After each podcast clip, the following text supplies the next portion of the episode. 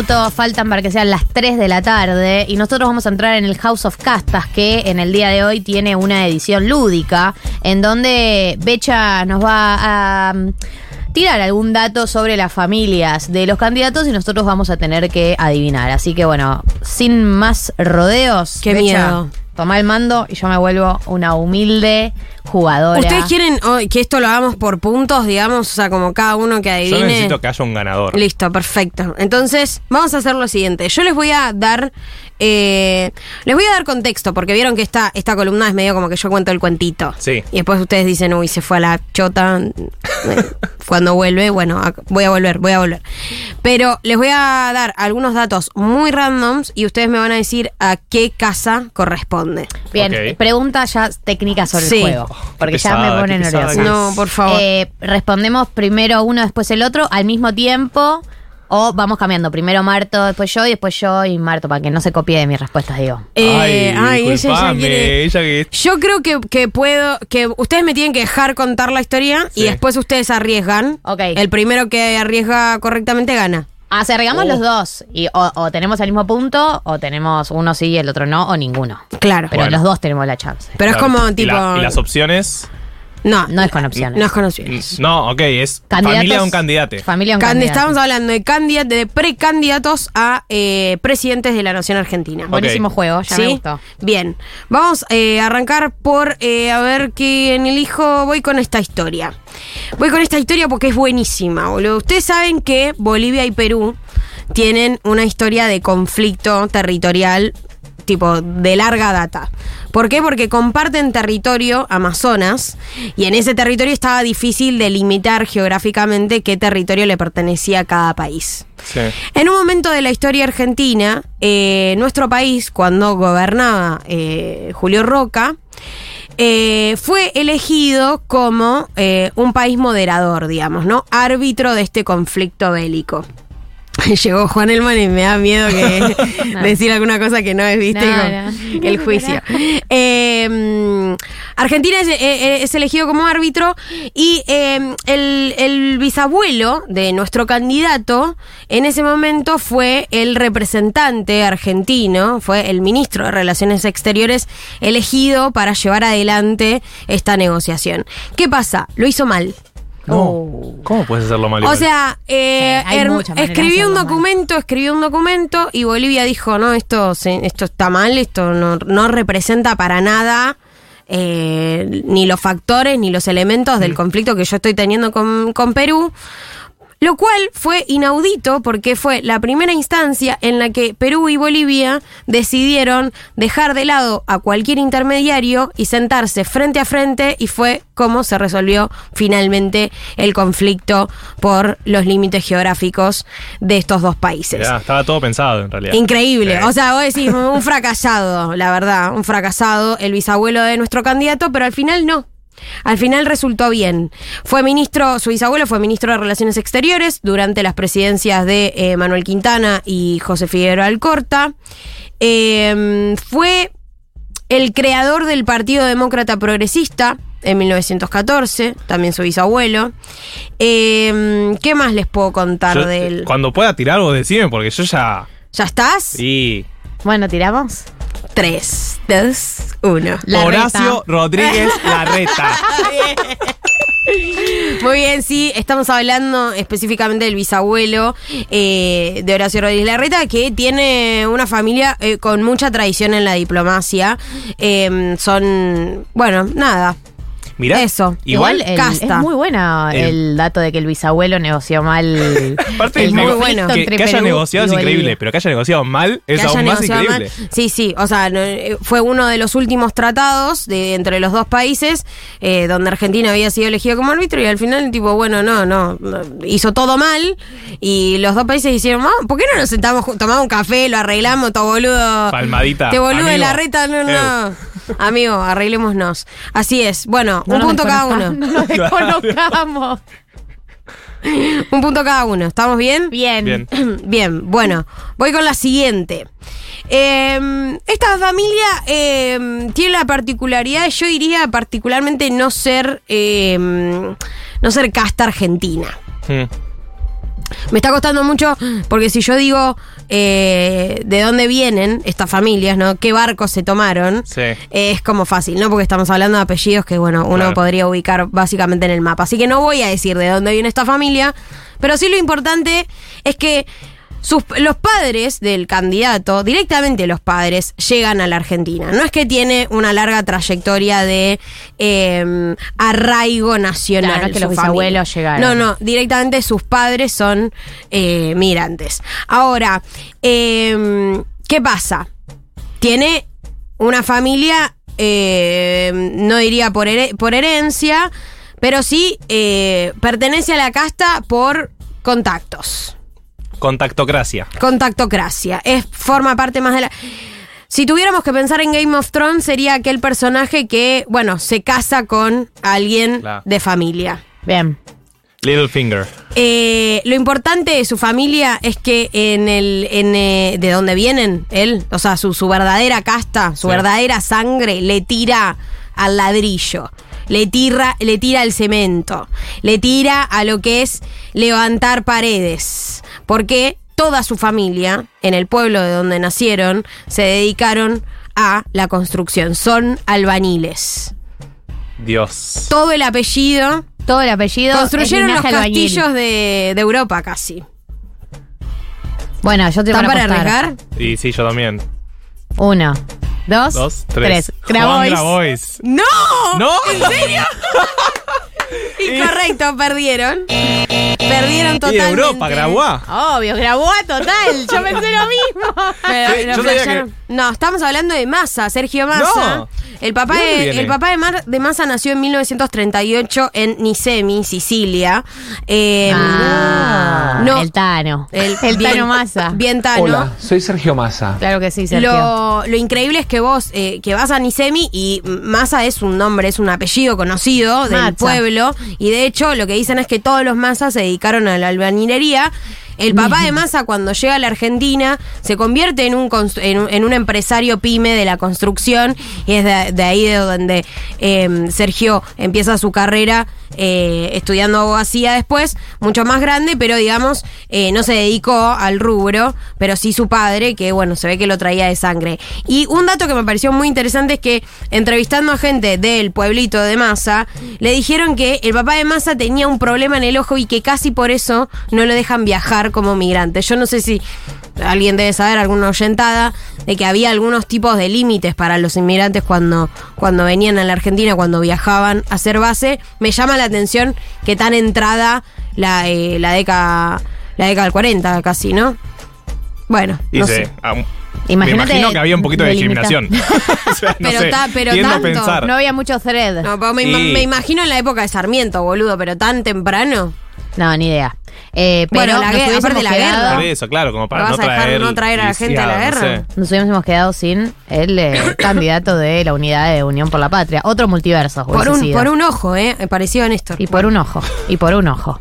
Eh, vamos a Siga adelante, familia. yo no toqué nada, ¿eh? Claro que Perdón sí, que, tengo un, que tengo un catarro. Vamos eh, uno a uno, no, la, no arregl- Sí, no- la verdad, estoy muy triste con mi desempeño. Bien, vamos con la siguiente. La siguiente historia nace en Alemania, eh, una familia muy larga, muy, muy, muy larga. Eh, el se cómo, cómo digo esta porque la familia esta es muy grande entonces me cuesta eh, los vínculos filiares Hmm. nuestra nuestra persona eh, Sí, ya, me, género. ya me ya me estre- ya me- y sí ya me cagué me spoileé sola qué pelotuda bueno Solo vos lo sabes, nosotros no. no Bueno, está bien. Eh, nuestro candidato es sobrino bisnieto de, eh, de la persona que les voy a contar la historia, que vino de eh, Alemania. Eh, y está bien que lo diga esto porque, ¿qué pasó? Fue prisionero de guerra alemán durante la guerra de Brasil. Ahí arranca la historia de esta familia. Eh, su... Su tío bis, bisau- no sé, Sí, bis- un su tío bistío, boludo, no sé cómo Su se bistío, dice. su bistío, claro que Su sí. bistío, así se dice. No, no existe eso. Su bistío. fue eh, tomado como prisionero y a partir de ahí se radica en Buenos Aires. Después de la guerra de Brasil se radica en Buenos Aires eh, y empieza eh, toda la historia eh, de esta familia que eh, va a tener muchísimos parientes dedicados de alguna manera u otra o a los negocios o a la política. Llegó a ser intendente de la ciudad de Buenos Aires entre 1898 y 1902 durante ¿El, el vistío? el vistío durante la segunda presidencia de Julio Argentino Roca. Y eh, en un momento se puso una empresa de birras con un amigo. Literalmente una fábrica de Sí. birras, de cervezas en esa época. Y Eh, así arrancó Antares. así arrancó Antares.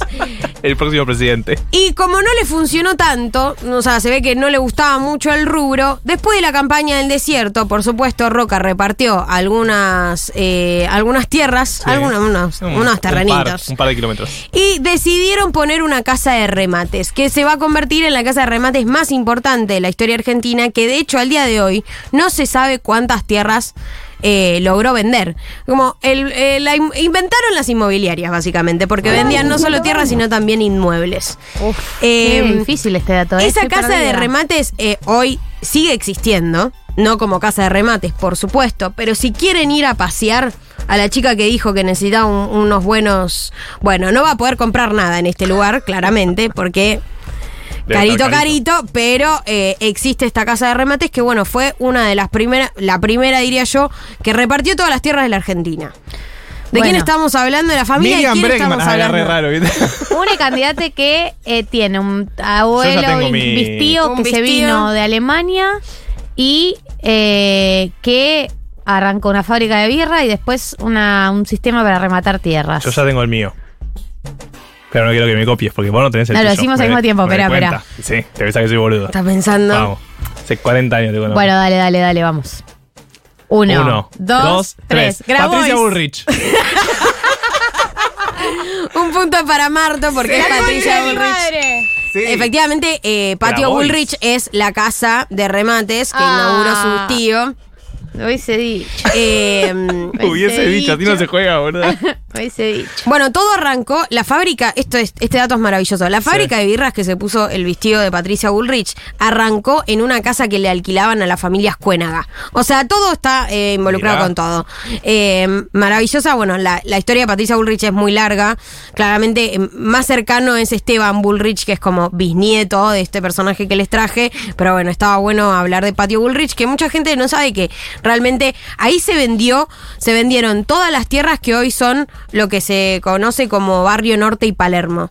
De ahí, o sea, ellos manejaron a quién venderle esos primeros terrenos de la ciudad de Buenos Aires y de todo lo que fue también la Gran Pampa que, que bueno, que, que pertenecía a eh, los pueblos originarios de la Argentina. Estamos hablando de un nivel de patricios, ¿no? Otro nivel. Otro nivel. Porque Massa, Es los que yo- papás eran constructores en Italia, ¿entendés? Claro, pero dijo- papá. yo obviamente cuando empezaban Patricia, pensaban obviamente en las familias patricias, pero cuando dijo esto de que vino de Alemania y no sé qué, dije, bueno, esto no es tan patricio. Sí, Bullrich y alemán ahí. ¿Cómo que no, chicos? Sí. Bo-. Bolreg. Bueno, Flan, flan, flan, vamos con, flan. con el último. El último. El último, si les parece bien, ¿estamos bien de tiempo? Estamos bien de tiempo, bueno. Eh, Están jugando el animal de Lois, no sé cómo vamos a hacer, pero estamos bien. estamos, pero a mí me dijeron que Sí, 10. sí. Sí, estás perfecto vos. Ah, no, no estaba bien. ¿Estoy bien lo que está haciendo? Estás perfecto, Listo, guay, amiga, sigo, ya sigo. está. Ni, ni- ni te preocupes. La última, la última y terminamos. Esta historia es más reciente. La historia Sí. de esta casta es más reciente porque, ¿qué pasa? Cuando uno se dedica a la clandestinidad, las cosas quedan un poco más encerradas. Estamos hablando de una historia más reciente porque la familia de este candidato pertenece a la llamada resistencia peronista. Entonces estamos ubicados en los 60 para adelante. La- se miraron con Eh, las caras como que... que- Ya te gané, querida. Solamente por Marte que. Ay, Dios Vas a mío. tener que lidiar con la derrota. Uy, es terrible Vamos esto. Galia. Ponete es una CB en la respuesta que viene y no respondes nada. En el golpe del 66, la familia de nuestro candidato eh, pasaría a ser importante, pasaría a ser una parte importante de la resistencia universitaria, ¿no? Eh, estamos hablando de que su padre fue uno de los fundadores. El padre del candidato fue uno de los fundadores de, eh, eh, de una organización estudiantil muy grande durante esa época, durante la época de la prescripción de, de Perón, y que después terminaría siendo parte de Guardia de Hierro, que es una organización que en el momento del debate militante durante la proscripción de Perón iba a tener una polémica muy zarpada con lo que es Montoneros, ¿no? En ese momento se estaba discutiendo mucho si eh, resistencia armada o resistencia intelectual. Bueno, la familia de nuestro candidato decidió eh, la ortodoxia, digamos, ¿no? La. mm, La resistencia armada. no, No. perdón, La la, ortodoxia no. intelectual. La, la otra. intelectual, claro. La intelectual. La de, la de los libros. La de los cuadros políticos. Bien. ¿Qué pasa? Eh, ahí es donde eh, conoce efectivamente a la madre de nuestro candidato eh, y muchos años después va a nacer nuestro candidato. Ya cuando esta historia de la proscripción y de la resistencia peronista había pasado. Eh, cuando Perón vuelve a la Argentina y termina falleciendo, se eh, desarma y muchos de esos dirigentes eh, y esos cuadros políticos van a pasar a formar parte luego de la recuperación de la democracia y con la pérdida del peronismo frente a Alfonsín de eh, algo que muchos hoy les costaría decir que fue peronismo, pero que a los libros hay que abstenerse y fue peronismo. Y no quiero hablar de Menem porque si no, ya es bastante obvia la respuesta. Ok. Así que, Uno, dos, Dos, tres. tres. Grabois. Juan Grabois. así es. espe- espe- Yo, la- mis últimas tres Muy difícil. en alguna tenía que entrar. En alguna tenía que entrar. Eh, el resultado final fue 3 Ganó- a 2. ganó el PT este. Ganó el PT este, dijo Galia Moldavsky.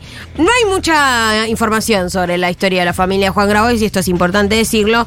Su padre fue el pajarito Grabois. Bueno, como les contaba, parte importante Sí. de la historia de la resistencia, eh, porque fue parte del el Frente Estudiantil Nacional, que era un frente muy conocido. Gran apodo. Y me acuerdo que. ¿Eh? Gran lo- apodo. Pajarito, gran hermoso. apodo. Me acuerdo que lo estudiamos, además, cuando hicimos el perfil de Juan Claro. Grabois, que lo pueden encontrar. Está en Spotify también ese perfil de hace un par de años, ¿no? Pero. Al fin y al cabo. Bueno, no hay pie. mucha más agua bajo el puente de su familia eh, y efectivamente no se sabe mucho por qué terminó yendo a colegios eh, importantes de zona norte o de, de dónde sacó la plata la familia Grabois, más que una historia de... ¿Estás haciendo una acusación?